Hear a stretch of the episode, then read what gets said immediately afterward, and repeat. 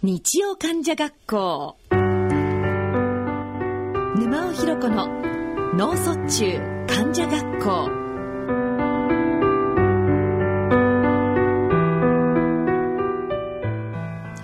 皆さんご機嫌いかがでしょうか？沼尾ひろ子です。4月からスタートしました日曜患者学校。毎月第3第4日曜日のこの時間は脳卒中患者および家族医療従事者に向けて。さらには脳卒中予備軍かもしれないあなたに向けてお送りしてまいります。えーとですね週末実はあの栃木の田舎で農業をやっているっていう話を前回したんですけれどもなんとか無事田植えの方も終わりまして実は6月はですね今土手の草刈りが大変なんです。一生懸命やってるところなんですけれども草刈りと言いますとね私が子供の頃はですねあの鎌であの手で一生懸命こう手伝って買ったりもしたんですけれども今はですねバリバリ草刈り機あの電動の草刈り機ですね。あの長い棒の柄の先にですね丸いこの刃が刃がついてましてねそれを肩からベルトでぶら下げて左右にですねブーンブーンって振って草を刈っていくんですね。でこのブーンブーンというのが非常に快感なんですね。あの、いい感じで草がね、こう綺麗に刈られてきますし、あの音がまたいいんですね。で、ただ一つだけ問題がありましてね、この電動草刈り機は、モーターをかける時が大変なんですね。であの車のエンジンがかかるようにもキーを回してこう簡単にかかるんじゃなくてですねこれやっぱりバッテリーを積んでるわけではないということもあるんでしょうかね。とにかくあの引っ張ってモーターを始動させるんですね。でこれがですねタイミングと力が合わないと力がないとですねもう何回やってもかからなくってこれはですね女性には非常に厳しい非常に大変な作業になりましてねこのまま私はこの夏草刈りを続けていると腕が大変太くたくましくなってしまうのではないかというちょっとそんな恐れも感じていたりしましてなんとかもっと簡単な、えー、電動草刈り機ができないもんかななんてことをですね感じたりしております。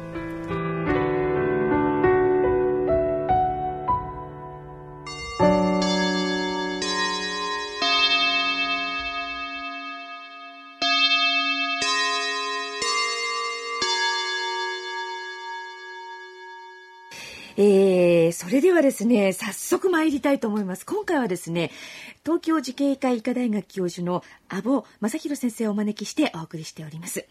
阿保先生、よろしくお願いいたします、はい。こちらこそよろしくお願いします。先生にですね、お会いしたくてですね、はい、どうも。本当に今日はですね、今日の良き日を私はですね、もう今ウキウキしながら、今あの、目の前に、はい、あの、先生がね、お座りになってるので、とにかくいろいろちょっと教えていただきたいと思います。わ、かる範囲で、たくさん。何をおっしゃいません。もう先生全部だって、先生ほど分かってらっしゃる方いないですもの。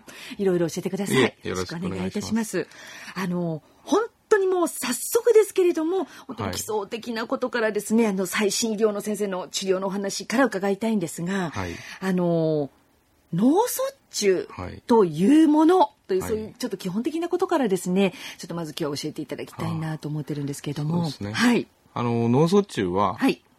あの、まあ、脳が、脳卒中って脳って書いて、うん、真ん中の中って書くじゃないですか。はい。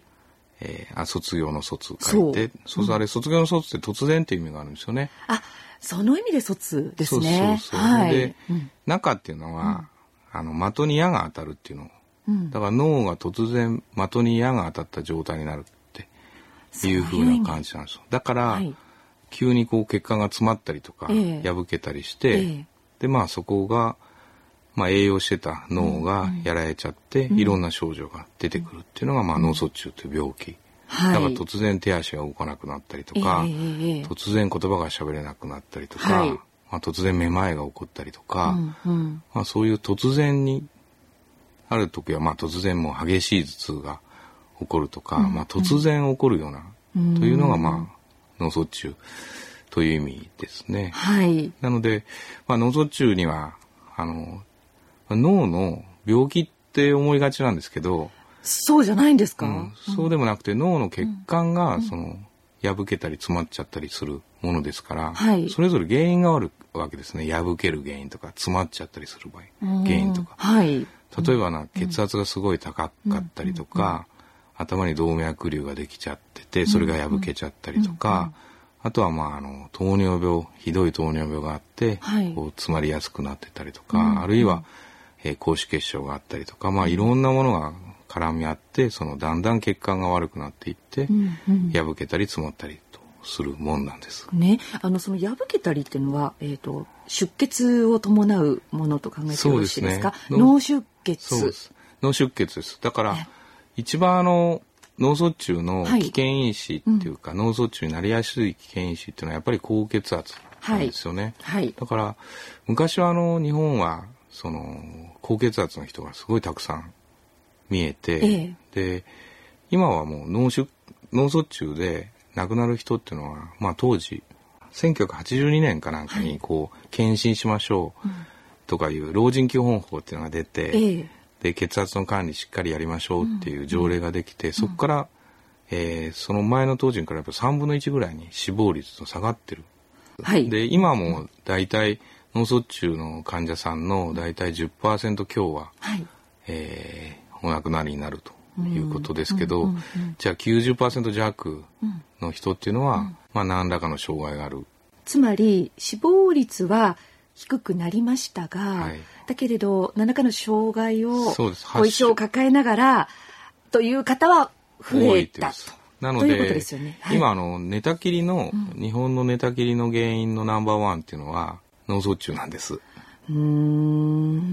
ただ死亡原因のナンバーワンっていうのは、はい、えがんであったりとか、えー、あと心臓だとか今は第3位が肺炎になりましたよね。はい、で直接の死亡原因のは脳卒中第4位ですから、はい、だからまああまりいい言い方じゃないですけど、うん、脳卒中で死ななくなったというのが正しい言い方かなと思いますね。だから脳卒中で、えー、障害を抱えながら余生を余命を全うする人がいかに多いかっていう。逆にそういうことですよね。そうです、そうだと思います。っていうのは、あの、うん。うん、平均寿命が、はい、えっ、と、今、あの、女性だと、2010年にだあ女性だと86ぐらいですよね。で、はい、男性だと79ぐらいですけど、うんうん、あの、健康寿命っていうのもあるんですよ。健康寿命ですか、はい、健康寿命、健康寿命っていうのは、その介護を受けたりとか、病気で寝たきりにななったりせずにこう自立して健康に生活できる期間のことなんです。はい、でそれが大体男性は70歳ぐらいで、うん、女性は73歳ぐらいな。だから男性で大体開きが 9, 9年ぐらいあって、はい、えーと、女性だと、えー、12年ぐらい。ぐらい。13年ぐらいあるのかな。ぐらいがあのある意味何かしらの介護を受けたりですとかしながらあのよ余命をというか余命をというか何でしょう。あの高齢期を。そうなんです。だから、うん、今ね割と長野かどっかでさ、ええ、あの頑張ってこれピンピンコロリって行きましょうというふうなことを言ってるじゃないですか。あなんかねそのようなこと。を、うん、はい。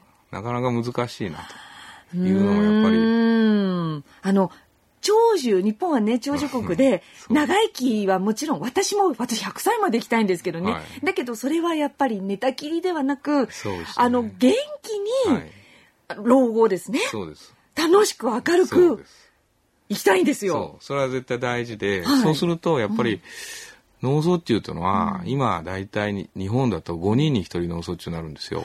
そんなにですか、うん、で、2025年問題っていうのがあって、はいえー、もうちょっと高齢化になってくると多分2人に1人脳卒中になるだろうって言われてるんです。っていうのは脳卒中で、はいえー、やはりこう予防できる修正できる危険因子っていうのは、まあ、高血圧とか糖尿病とか、はい、いろいろありますけど、はい、修正できない危険因子っていうのは3つあるんですよ。何ですか？その男性であることと、は家族歴に脳卒中家族のどなたかに脳卒中の人がいるとか、はい、そうですね。あと一つはその年齢なんですよ、うん、年齢っていうのは55歳過ぎると、はい、10年ごとにリスクが倍々になってくるんですよ脳卒中になる55歳から、はい、え？倍々ですか ?10 年ごとに。じゃあ男性であることと家族歴。はい。があるということと、ね、と、あと年齢が55歳。そうそう、以上だと、やっぱりなる確率がどんどん上がってくるんです。だから、最近その、まあ、脳卒中のガイドラインっていうか、まあ、脳卒中のですね、はい、えー、新しいデータ、うん、2009年のデータだと、はい、えー、今はですね、そう、はい、大体脳卒中の中の75%が大体約75%ぐらいが4分の3が、えー、脳梗塞なんですよ。はい、その中でも女性の、うん、えー、脳梗塞が非常に高齢者の脳梗塞が非常に増えてきた。あれ？じゃあ待って女性が増えてきたんですね。そうです。えっ、ー、と因子として男性はあるんだけれども女性も増えてきた。年齢は女性のがあの高齢だから。高齢になればなるほど脳卒中になる確率が増えてきて、うん、あとはまあ、修正できる危険因子の中でもあの心房細動っていうのがあるんですよね、はい、心臓で不整脈ですけど、はい、そのトントントントンとこうちゃんと打たずにトントントントントンとこうブレちゃう。心臓が、ね、そうそう不整脈、はい、そうすると、心臓の中にこう血の塊ができやすくなって、うん、それが頭に飛んじゃうみたいな、うんうん、それが70歳超えてくると急に増えてくるんですそういう不整脈が。だからそれを原因にして脳梗塞になる。心原性の脳梗塞って言うんですけど、あのそれになる女性の人がだんだん増えてきたと。高齢に伴って。だから今後あの高齢化率がどんどんどんどん上がってきて、うん、日本っていうのはすごい速さで上がってきてるんですよね、はい、高齢化そうですね。だから、うん、逆に言うと世界も注目してるんですよね、どうなるか。これからの日本のその脳卒中治療とかですね、そのあとはそのどういうふうな対応がいいのかとかですね。うん。そういった中でじゃあ先生も注目中の注目世界が注目してる先生じゃないですか。僕はもうリハビリが専門なのでそっちはね、神経内科の先生とか、脳外科の先生、やっぱり予防が大事で、はい、えっ、と脳卒中になったらですねやっぱり、はい、なったらなったでゴールデンタイムがあるんですよ。ゴールデンタイムとは？例えば、脳梗塞の場合だと、はい、えー脳梗塞って詰まるわけですよね。はい。そう詰まったものを溶かすことができたり、うんうん、取っちゃうことができたら、うん、あの血液がまた復活するじゃないですか。えー、だからそれは発症して、ちょっと具合が悪くなった時からですね、4.5時間以内とか、はい、えー、にそのお薬を使うとかですね、うんうん、あとは、えー発症から6時間か7時間だと思いますけど、うん、その細いカテーテルを入れて、詰まってるものをこう取り出すと血管内手術とかそういうのがものすごい発達してるんですよね。で日本人ってすごい器用なので、ええ、やはりこう非常にこうここ10年でものすごいこう発達をしてると。だから、うんうん、あのー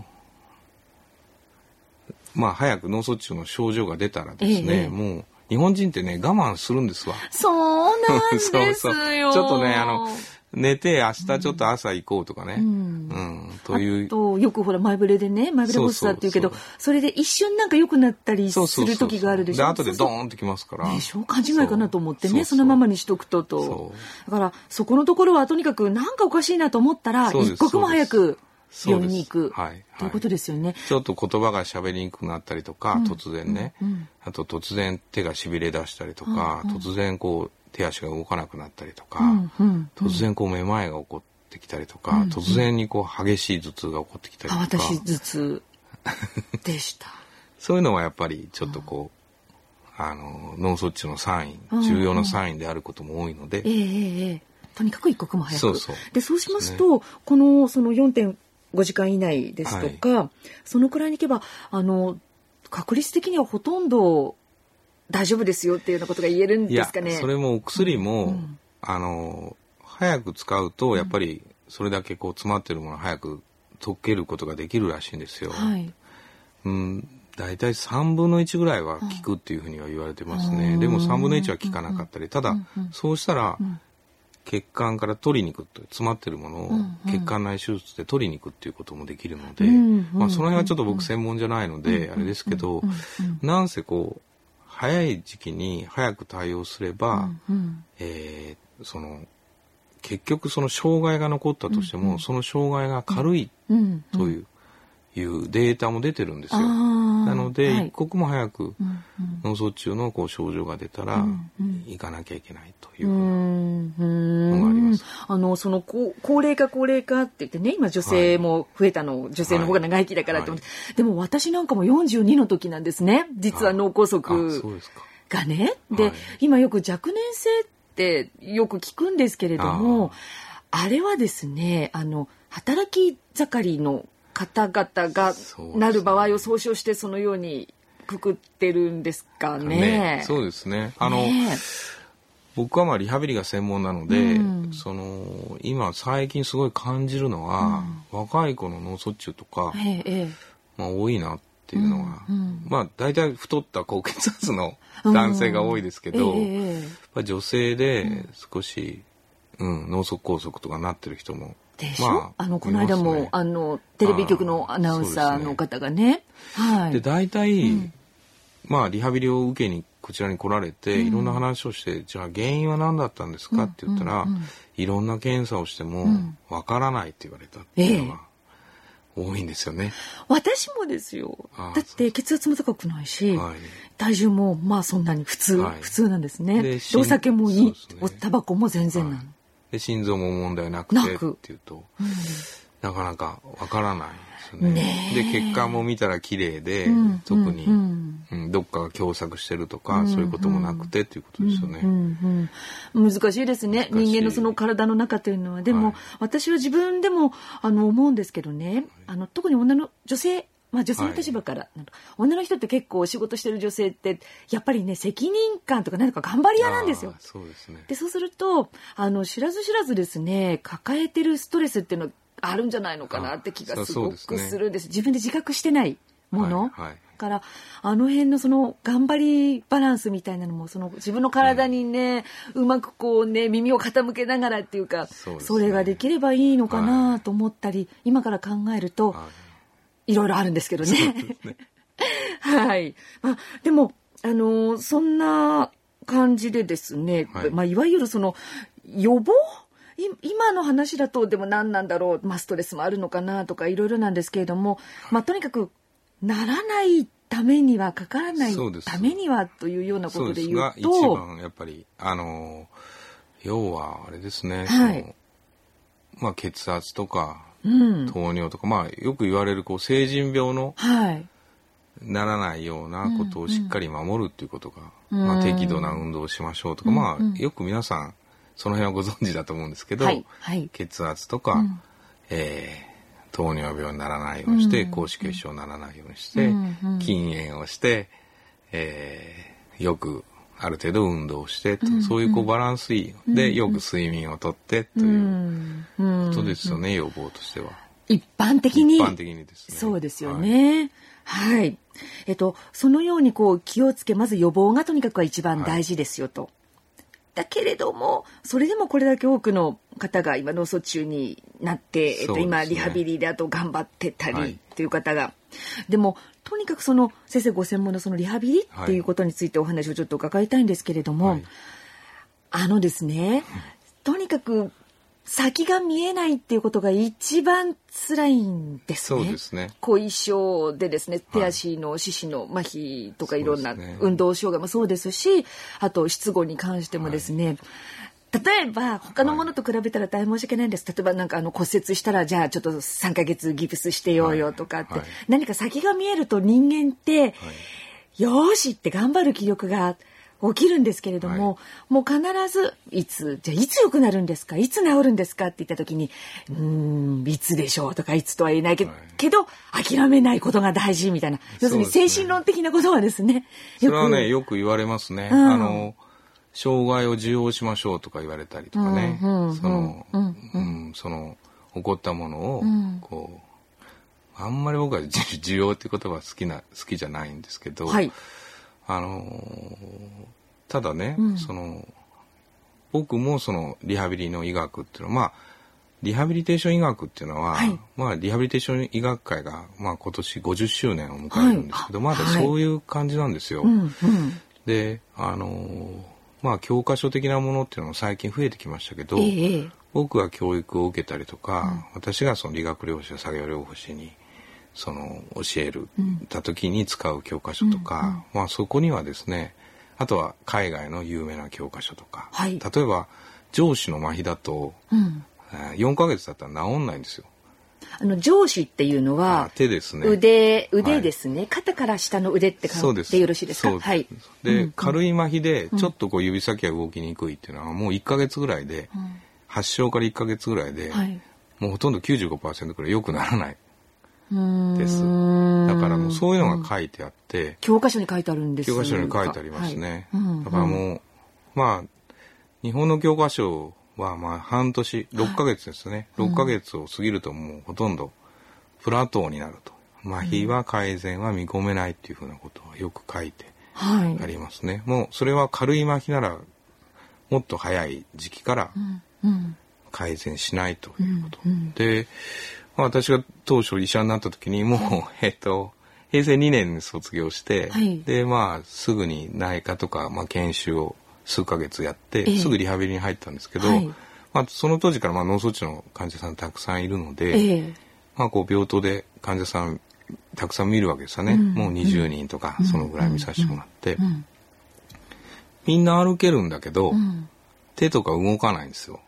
うん。みんなこう、ちょっと動くけど、はいその、まあ歩けるようになったんだけど、まあ右手とか左とか麻痺のあるところは、まあ良くならないと。いくら訓練やっても良くならないんですよね。もう発症から3、4ヶ月経ってるので。うん。うん。で、まあ上司の先生にね、うん。じゃあ先生この手っていうのは、良くならないんですか？って言って、じゃあリハビリは何をすべきなんですか？この麻痺に対して、うん。という話をよくすると、はい必ず答えは、あの維持をしろって言うんですよ。維持えっと現状維持？そうです。そうです。んうん。だからもう教科書に治らないって書いてある以上、もう現状維持をするという、それがリハビリだってことですか？っていうふうにそういう教育ですよね。あまあそういう、まあ反感食らうかもしれないですけど、やっぱりそうですわ。で、うんうんじゃあ手だったら、まあ、左手ダメだったら右手が使えるでしょ。右手ダメだったら左手であるから、利き手交換をしてしっかりやればいいじゃないですか。でも、でも先生、現状維持がリハビリなんですか？って言うと、まあ、いつも喧嘩になるんですよね。うん。うん。うん。で、結局は歩けるようになったからいいじゃないか。って言われて、でもね、手はね、まあ典型的な麻痺だと、時間が経ってくると、屈曲位って曲がってくるんですよ。くーっと曲がってきちゃうんです。曲がってくる。はい。で、足の場合ははい、突っ張ってくるんですよ。キューッと。で、突っ張るとね、体重支えられるでしょ？うんうんうん。だから、一緒のように回復してるんだけど、はい。突っ張ってる分、歩けるんですわ。だから大体脳卒中の人のはい。8割ぐらいは歩けるの。ああ、うん、手は動かない人が多いんだけど、はい。歩ける人っていうのは結構たくさんああのよく。靴とかああいうそうそう、装具をちょっとね、ああの足首がこう、はい。上に上がらないから、はい。ちょっとこう、そうすると足が引っかかっちゃうから、ええその足首がその下に垂れないように、うん。こう、プラスチック装具とか、はい。そういうのを作って、ええ。まあ歩くというふうな。うんうんうんだから、今、巷にその脳卒中の患者さんたくさんいるけども、ええ。歩いてるけど手が動かない人ってすごいたくさんいますでしょう。そうですね。そう。うん。で、まあ、ああいう人たちも、やはりこう、そういう教育とか教科書にそうやって書いてあるから、まあ、発症から半年以上経つと、ええ。もう介護保険で訓練をしてくださいっていう世界になっちゃう。ん。ですようね。まあ、医療保険で訓練も、はい。まあ月に13単位っていう、1単位20分の訓練っていうのがあって、それはできますけど、それをやると介護保険の訓練はできなくなっちゃうので、まあそういうこう、ジレンマっていうのはすごい、あるありますし、よねそれにあのその回復はじゃあ現状維持だって言われてもじゃあそんなにねってそれ以上良くならないんだったらじゃあもういいよってやめたくなっちゃうでしょすごいたくさんお見えですね。その人うは。ん今現状としてそういうものがあると。そうですね。だからまあ、そうですね。まあ、それをね、なんとか打破できないかっていうのがやっぱり考えるところであって、ええ、うん、ただ全く動かないものを動かすのはちょっと無理だけど、うんうん、そのちょっと動いてるものですかね、うんうん、ちょっと手がちょっと開けるんだけどなんでこうちょっと動くのにこれ以上動かないのっていう人もたくさん上なんですよ、えだからまあそこを少しやはり概念から変えないと、やっぱりこうですよっていう定説みたいなものがあると、180度考え方を変えて対応しない限り壊せないんですよね。そういう考え方って。はい。そう。で、阿部先生がそ,、そこから、はい。はい、そこからまあ、ちょっと、じゃあ、ただね、こう想像してみると、うん、脳卒中の人たくさんお見えじゃないですか。はい、たくさんいるのにもかかわらず、うんうんうん、なんでこういいリハビリがないの？って思いません？思いますよ。そう。やっぱそう考えるとね、はい、どうしてもその年齢が違ったりとか、うん、基礎疾患が糖尿があったり高血があったり、こう、背景が違う人がたくさんいると、はい、そう麻痺のレベルも違うと、そう回復のスピードも人それぞれ全然違うんですよ、うん、だから僕ら脳卒中の後遺症の人のリハビリをする時は、うん、一人一人こう見てね、はい、この人はこういうふうな訓練をした方がいいってこうオーダーメイドにこう一人ずつ書くんですよ。はい。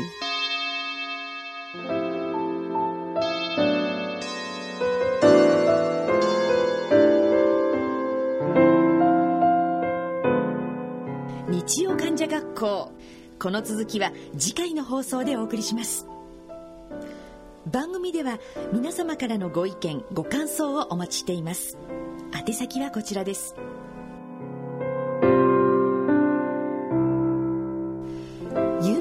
方は郵便番号107-8373東京都港区赤坂1-9-15ラジオ日経日曜患者学校係まで。ファックスの方は東京03-3582-1944東京03-3582-1944番まで。ラジオ日経日曜患者学校までお送りください。メールの方は、えー、アドレスを申し上げますね。Inochi アットマーク radionikkei.jp 命アットマークラジオ日経 .jp までお送りください。また番組ホームページの番組宛てメール送信欄からも投稿いただけます。それではそろそろお時間となってまいりました。お相手は私沼尾ひろ子でした。